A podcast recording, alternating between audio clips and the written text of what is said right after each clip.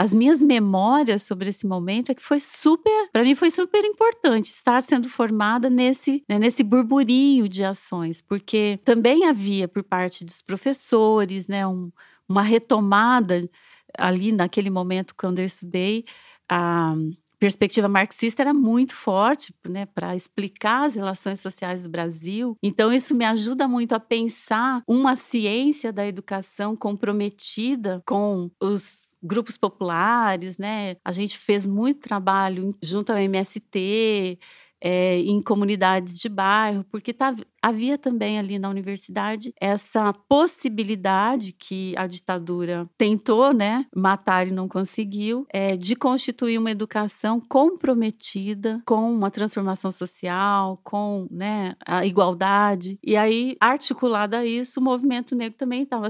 Os movimentos sociais, de modo geral, estavam encontrando espaço político para atuar. E isso acho que dá uma pluralidade na minha formação, né, porque me, eu, eu tenho amigas desde a, daquele momento e, e, são hoje todas elas, né, todos eles, pessoas muito comprometidas com uma perspectiva de ação social, de uma educação que não é positivista, que não é tecnicista. A gente estava podendo fazer a crítica a tudo isso. Então a formação nesse momento ela foi fundamental para a gente também se constituir como uma profissional, né, uma professora, como diz o Paulo Freire, que pensa o mundo, mas age sobre ele, né? Não só fica olhando para o mundo acontecendo.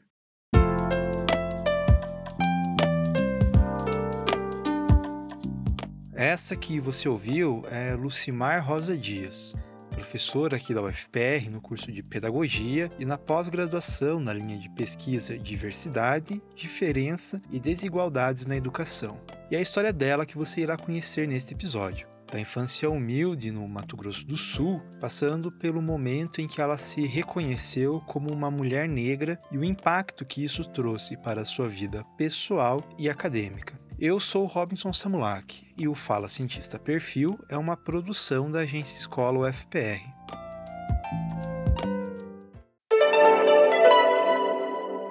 Eu sou filha de dois trabalhadores. Né? Minha mãe foi uma dona de casa, não era alfabetizada e o meu pai estudou até o que ele chama de quarto ano. Mas nós sempre tivemos em casa uma relação muito próxima com essas práticas de escolarização que a gente chama né, na pedagogia. A minha mãe sempre leu comigo, ela não escrevia, mas lia. E em casa sempre teve muita coisa para ser lida. Só que nada como a coleção do Monteiro Lobato, por exemplo. Meu pai lia uns livros chamados Tex, que eram sobre faroeste. Meus irmãos é, lia revistas pornô.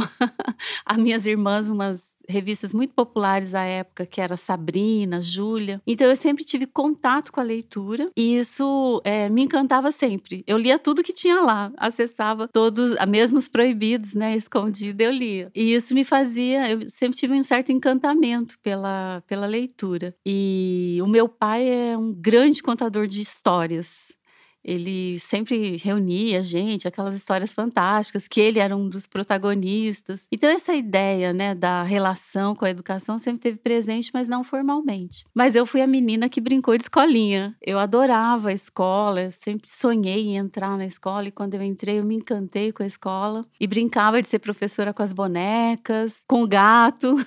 Era uma coisa que fazia parte da minha infância. E quando eu cresci, na verdade, eu queria fazer psicologia, eu sou mais uma das que fez pedagogia, porque a psicologia na minha cidade era muito cara, não fica, era só na privada e a pública ficava a 600 quilômetros. Aí eu fiquei pensando, o que, que, pode ser mais próximo da psicologia? Achei a pedagogia, fiz a pedagogia noturna e eu me encantei pela pedagogia. Eu falo para as minhas alunas. Gente, é uma descoberta o curso de pedagogia. Então, a minha né, a minha ideia de ser professora tem uma, uma relação com a conjuntura também, social, política. Eu fiz magistério, porque era um curso profissionalizante e que, de imediato, né, terminando o ensino médio, já teria um emprego. Mas também essa sensação que eu tinha que a educação era uma coisa legal, que ela, né, a escola, apesar das várias intempéries, né? Eu sou uma pessoa que estuda relações raciais, então sofri racismo na escola, mas eu nunca perdi o encanto pela escola. Então, ser professora é, tem a ver com essa conjuntura social e também com uma ideia de que a escola é e pode ser um lugar bacana.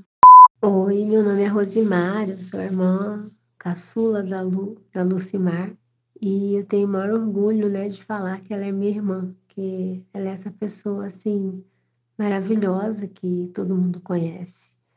É, ela tem uma história muito linda, né? Muito bacana. Nós somos de uma família muito humilde e ela foi a primeira da nossa família a fazer faculdade. E quando ela foi para fazer o vestibular, eu me lembro bem dessa história, né? Ela foi para pegar o ônibus e passou, acho que um carro molhou a roupa dela e assim de barro e ela voltou para casa é, chorando, né? Achando que não ia conseguir, mas enfim, é, ela conseguiu, foi lá, fez o vestibular, passou então a vida dela é sempre assim de muitas lutas, né? Muitas dificuldades, mas de muitas vitórias. Eu acho que é, falar dela é falar de gente do bem, né? De uma pessoa que tem um coração enorme, que acredita muito, né, no bem das pessoas, sempre preocupada com os outros, que tem uma alegria assim que contagia a gente. Então assim, é, ela sempre trabalhou muito, né? sempre trabalhou em loja de móveis, trabalhou em loja de em escritório, então assim, mas depois surgiu essa conseguiu fazer a faculdade, foi trilhando esse caminho assim de sucesso, né, na educação e acreditando, né, defendendo mesmo as coisas que ela acredita. E eu acho que é isso que faz ela ser essa pessoa tão brilhante que a gente conhece. Quando eu fiz magistério, é, e no magistério surgiu a ideia que eu sou a primeira formada em curso superior na minha família, então não tinha essa questão posta pela família, não era um horizonte fazer universidade. Mas o magistério, ele foi bem interessante, de uma professora lá que trabalhava ciências sociais, discutia algumas questões que me despertaram para pensar, nossa, tem, tem uma coisa para frente aí, eu quero isso. Eu estava né, na, no fervor das diretas já, da nova Constituição, então tudo isso é, me envolvia. Eu, eu não tenho uma família militante, mas eu observava o mundo. E isso me fez querer ir para a universidade. Eu fiz vestibular então, né? Pensei, ah, psicologia não dá, o que, que eu posso fazer? Eu consigo fazer pedagogia e trabalhando como professora porque eu tinha o um curso normal. E quando eu entrei na universidade, ter professor doutor era coisa rara. Agora vocês têm, todos são, né? Mas não é, é tinha um professor com doutorado. E alguns com mestrado, as pessoas entravam, os professores entravam na universidade sem essa qualificação. Mas a gente sempre encontra grandes mestres na nossa vida, né? E na universidade eu encontrei várias professoras que colocavam esse horizonte para gente. É, não é, eu vivi, né, vivi uma universidade sem cotas, cotas raciais era um sonho para a gente muito tempo depois. Mas vi aquele horizonte, algumas professoras que falavam para a gente: ó, é possível ir além. Então, eu falei, ah, então acho que eu quero ir. Mas eu precisava de um tema que me mobilizasse. Então, eu levei bastante tempo para pensar o que, que eu gostaria de fato de pesquisar. Depois que eu entrei na universidade, eu adquiri uma, uma, uma personalidade, digamos, ativista.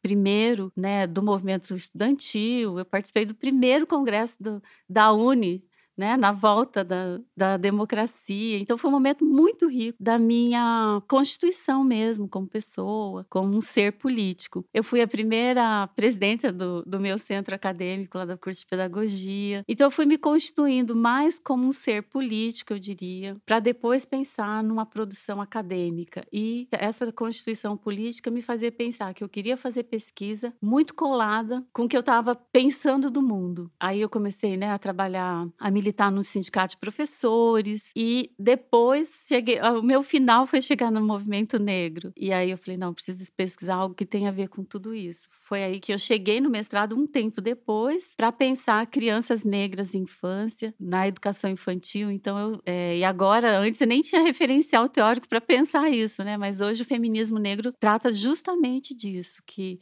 especialmente mulheres negras, que é como eu me identifico, produzem um conhecimento, um saber a partir da sua própria experiência. E foi isso que eu quis fazer. Eu era professora, eu tinha um, fui uma criança negra, tinha uma questão, né, que pensava essa criança negra na educação e a pesquisa para mim tinha que dialogar com essas referências e enfim, consegui, né?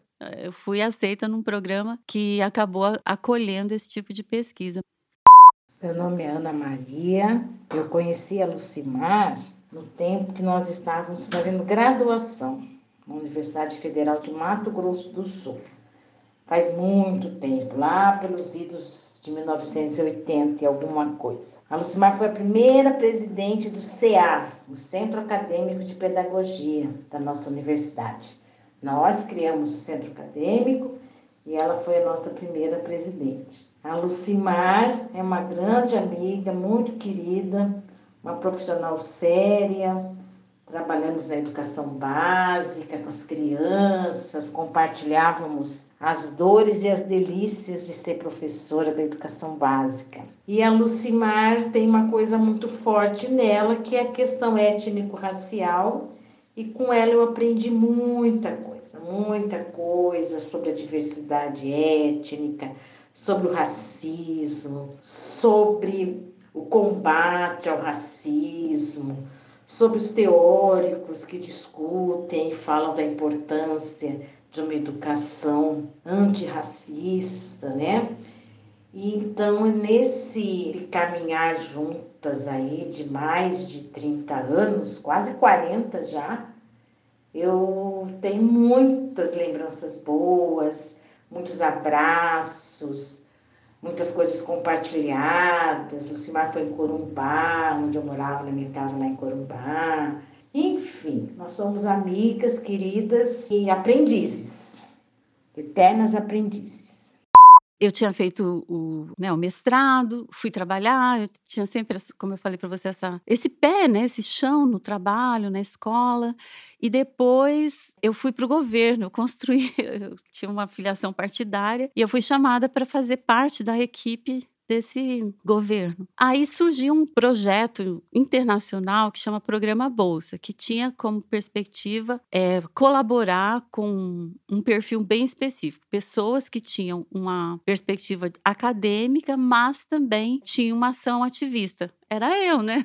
E esse projeto ele financiava as pessoas que fossem aprovadas na seleção. Aí eu me inscrevi, estava no governo, mas já estava pensando que era hora de fazer outras coisas. E fui uma das selecionadas. E nós poderíamos escolher qualquer lugar para estudar, inclusive fora do Brasil. Eu tinha um limite da língua, por causa da trajetória, porque eu tenho realmente dificuldade para aprender é um, é, línguas estrangeiras, e escolhi três lugares: USP, o FMG, que tinha uma discussão importante sobre raça, e a PUC. E aí passei na USP, aí fui para a USP. Foi assim que eu fui parar na USP. Eu gostei bastante de estar lá, né? Foi uma experiência interessante. E também acabei me fixando, acabei em São Paulo por um tempo por conta dessa convivência e do doutorado na USP. Aí em São Paulo, no doutorado, eu era, eu só estudava, porque a bolsa implicava inclusive isso. A gente tinha uma estrutura porque ela tinha esse esse caráter de dar condições a determinados grupos, né? Então eram mulheres negras, indígenas, era um grupo tinha essa, essa esse perfil foi o primeiro programa de ação afirmativa em nível de pós-graduação. Então, eu fui, né? Eu sou fruto da, da ação afirmativa na pós-graduação. E aí, você só, você só estudava? Não, não estudava bastante. Mas estudava, estava com todas as condições para fazer um doutorado. Eu tinha dinheiro para comprar livros, dinheiro para comprar computador e o tempo, né, eu teria que dedicar ao estudo. E foi o que eu fiz. Percepção, a gente sempre fala, a percepção de ser negra, é, ela é tardia para muitas pessoas e para mim foi. Então, eu me entendo como uma, adolescente negra, né, aos 15, 16 anos. E fiz magistério nessa época. Então, aconteceu uma situação que eu falo, estava ali na minha memória e foi isso que me engaja com a infância negra, mas isso tudo eu consigo explicar agora, né? Naquele momento não era tão evidente assim. Eu estou numa sala de aula observando, que eu estava fazendo magistério, ainda na informação, observando uma turma. E uma menina negra chega perto de mim e fala: Posso ficar do seu lado? E eu estranho aquilo, né? Porque, imagino, criança devia querer ficar com as crianças, brincando. E aí eu falei: Mas por que você quer ficar comigo? E ela me responde assim: Porque você é a única igual a mim. Eu até me emociono ainda, porque eu acho que ali eu entendi o que era ser criança negra num espaço branco, né? Se sentir isolada. Ali nasceu meu compromisso com a infância e relações raciais, Por isso eu demorei tanto para fazer o mestrado e quando eu faço, eu faço justamente sobre infância e relações raciais, porque eu assumi uma tarefa política, ideológica de me comprometer com uma infância e com a igualdade racial. Isso me movimentou, eu faço isso, eu falo, eu sou monotemática porque eu faço isso há mais de 20 anos, desde os anos, é, né, desde o mestrado em 96, mas antes como militante, eu fazia palestras com crianças pequenas e sempre teve um, é um gap aí em relação a pensar relações raciais em infância, porque o movimento negro também, veja, se preocupou bastante em pensar o ensino superior, e eu acho que de uma forma acertada, porque a gente precisa formar quadros, né? Mas as pessoas não acreditavam em racismo na infância, porque tem ainda, mas tinha mais forte, a ideia da criança ingênua. Ah, não, isso não acontece com as crianças, as crianças não pensam assim, mas as crianças pensam assim, porque elas estão dentro, né, mergulhadas na sociedade. Então foi isso que me movimentou o tempo todo, para pensar a pesquisa e para pensar as ações extensionistas, que eu sou uma professora extensionista, acho que a extensão ela é super importante né? Então tinha essa menina negra, eu, né, tava que vivenciou a experiência de racismo, que eu recupero isso no doutorado. E foi, eu acho que foi isso, foi essa menina que mora em mim, né, que me fez olhar para aquela outra menina que me indagava e pensar, puxa, eu também passei por isso. Mas eu digo, eu só, consigo né, sistematizar isso tudo mais para frente. No momento era assim: eu preciso fazer alguma coisa, eu não posso ser conivente com uma infância solitária, triste, porque infância não pode ser triste. Aí isso vai me mobilizando a pensar metodologias, estratégias, a publicar livros, artigos. E eu Estou muito feliz, porque quando eu fiz em 96 o mestrado, eu conseguia ler toda a produção teórica sobre isso, devia ter mais cinco. Hoje é impossível, e a primeira infância e, a, e as relações raciais está no radar nesse momento. Tem muitas instituições preocupadas em produzir conhecimento, em alterar as relações que as crianças vivem considerando raça como uma questão importante. Então, para quem começou, né, em 90, nos anos 90, olhando algumas pessoas, eu tive projeto recusado logo que eu entrei na universidade, isso em 2009, é dizendo que essa era uma, não era uma questão relevante, um parecer dizendo que essa não era uma questão relevante para o campo da ciência, porque a, a, discussão racial não se aplicava à infância. E acho que hoje ninguém ousaria falar, né, dar um parecer colocando essa perspectiva como uma, uma justificativa para negar recursos.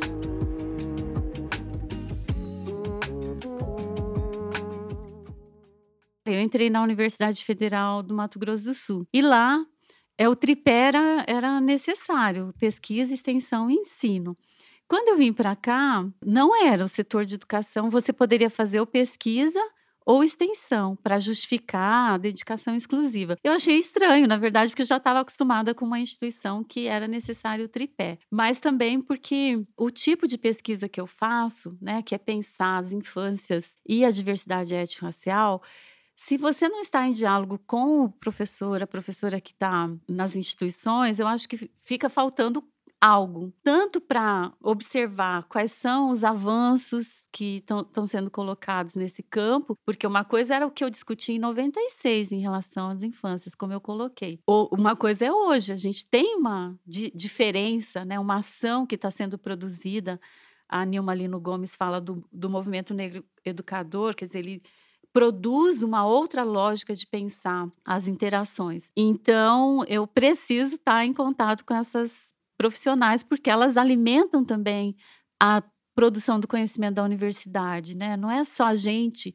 Eu acho um horror a gente ir para a instituição achar que a gente vai lá ensinar o professor e nós somos, né, os grandes protagonistas do conhecimento sem o diálogo com lá. É, é de lá para cá e de cá para lá. Acho que é um movimento mesmo. Então, por isso eu faço extensão. E como que eu faço? A gente está, é, desde 2009, eu tenho usado as oficinas pedagógicas como forma de organização de pensar infâncias e relações raciais. Então, a gente tem oficinas que fazem muito sucesso, a de literatura infantil, porque no grupo de pesquisa tem um grupo de pesquisadoras é, que trabalham com esse tema, então é muito forte a literatura infantil e como ela, né, dialoga com as relações raciais. A gente também tem é, as brincadeiras de origem africana e afro-brasileira. Todas elas vocês veem que ligam com, essa, com o que a gente chama das linguagens da infância. Então, a brincadeira está presente na infância, a, a literatura, a gente quer que esteja presente. E tem uma outra vertente que está sendo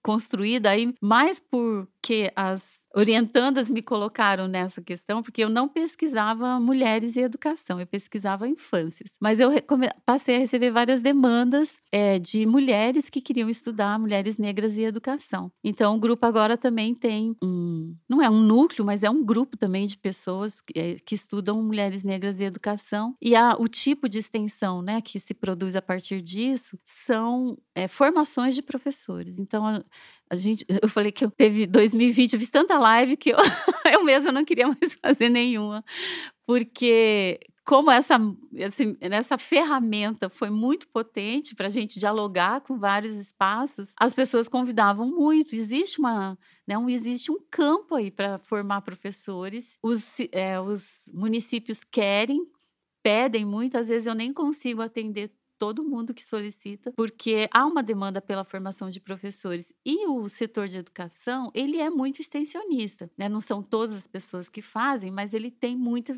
muita, uma diversidade muito grande de extensão. Agora, né, com a mudança que todo mundo tem que fazer extensão, todos os cursos deverão né, ter uma carga extensionista na formação, eu imagino que as outras áreas também vão descobrir a beleza da extensão, porque ela dá trabalho, ela é burocrática aqui na universidade. Olha, pôr um projeto no sistema não é fácil.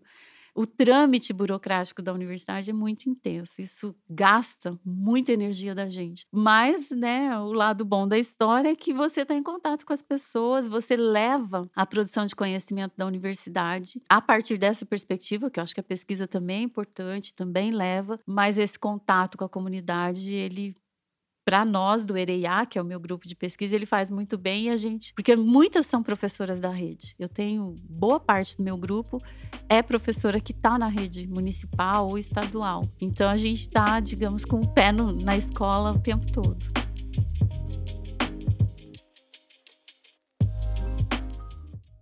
o nome, né, já eu gosto sempre de falar o nome, é, é um neologismo que o próprio grupo criou, então Ere é uma palavra iorubá que remete à infância, à criança. Em iorubá significa brincadeira. E Iá é Ialorixá, que é uma palavra também é, de origem africana, que é mãe. E é, é, a ideia é conjugar do, os dois campos que o Ereiá hoje atua: infância e mulheres. E nós surgimos assim oficialmente, né, que agora ele é um grupo mais consistente. Em 2015 ele começa muito timidamente comigo e com mais duas é, uma orientanda, mas em 2017 ele ganha corpo, ele é ligado ao Núcleo de Estudos Afro-Brasileiros, ao NEAB, e também ao OCUP, que é um observatório de educação processos políticos do setor de educação e composto quase que absoluta por mulheres. Né? Agora, falei, a gente fez uma seleção recentemente, fiquei bem surpresa e feliz porque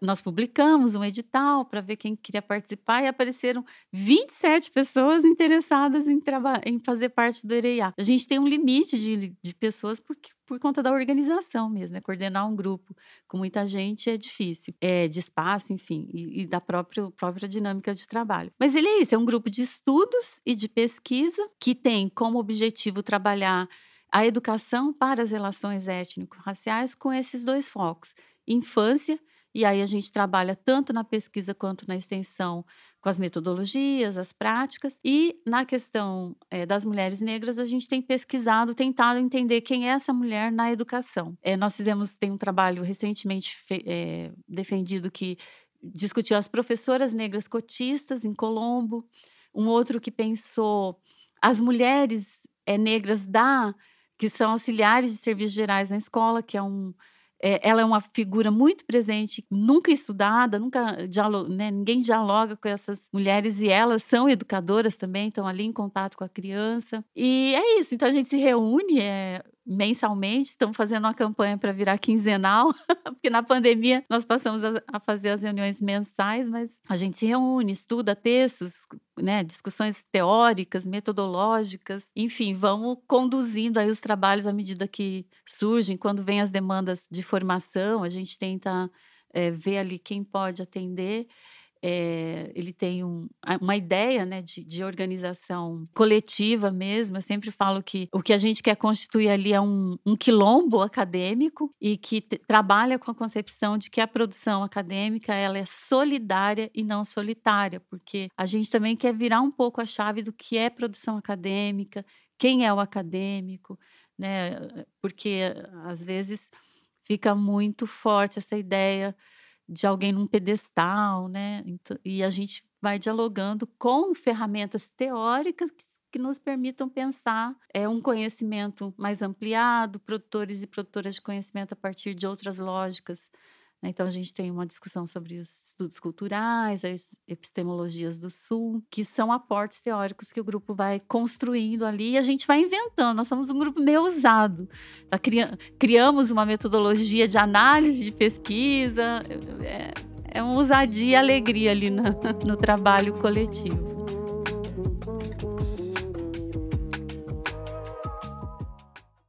Um episódio que eu acho muito bonito nessa trajetória e tem a ver com a universidade aqui, com a federal, eu dei aula, né? A Thaís Zal, que com certeza vai ouvir esse podcast, é uma aluna negra que um dia olhou para mim e falou assim: ai, ai, professora, eu te admiro tanto. E eu sentia mesmo aquela admiração. E aí eu falei para ela: ai, Thaís, eu tenho certeza que você vai ser olhada como você me olhou, com essa admiração, sabe? Com essa. E ela fez um trabalho, tem feito um trabalho lindo agora como professora, e ela me contando o que os alunos falam. Então, essa roda, né, que vai girando, ela é muito importante para a gente acreditar nessa possibilidade. Então, eu tenho vários eventos, as minhas orientandas que estão hoje, é, a Sara, que está no, numa secretaria de educação, movimentando né, a educação infantil, fazendo as professoras pensarem nas possibilidades de fazer uma educação infantil que respeita a criança. Né? Então, assim, eu tenho uma. Eu, eu elegi duas vereadoras, olha só, no meu grupo. A Carol D'Artora era do grupo do Ereiá, e depois não conseguiu ficar por conta né, dessa correria que é ser vereadora. E tem uma outra, Marlina, que é de Brusque, a primeira vereadora negra da cidade, a única mulher numa Câmara de Vereadores. E ela fala que estar no Ereiá ajuda, a fortalece para estar tá lá e estar tá construindo então a política. Então, assim, sei lá, eu tenho muitos exemplos é, que mostram que cada dia desse trabalho vale a pena. Está valendo e vai valer.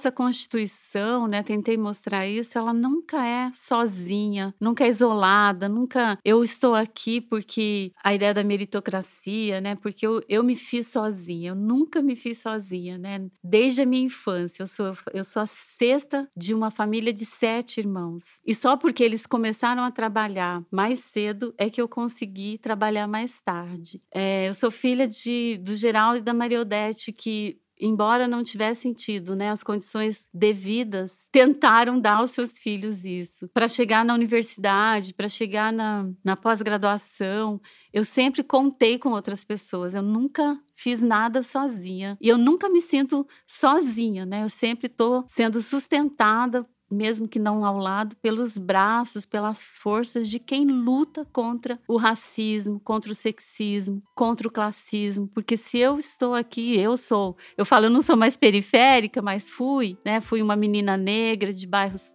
de um bairro pobre e ser professora de uma universidade como a Federal não é pouca coisa. Mas eu só estou aqui porque tem muita gente lutando, ralando hoje e teve ontem. Então, isso que eu, eu queria demarcar isso, né? Para não parecer que eu sou uma história de sucesso e essa história de sucesso é isolada. Eu me sinto uma história de sucesso, mas eu sei que é, só é possível porque tem muita gente lutando para que a sociedade seja justa, igualitária, sem racismo, sem LGBTfobia, para que todas as pessoas possam existir na sua plenitude.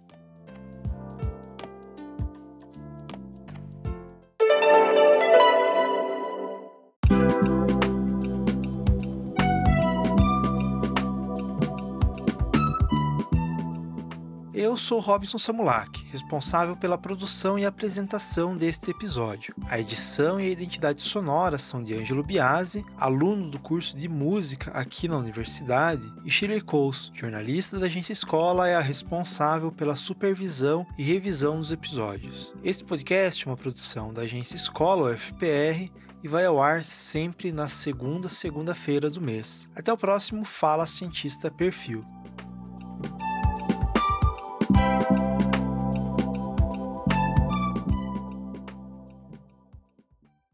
Agência Escola UFPR. Inspire Ciência. AE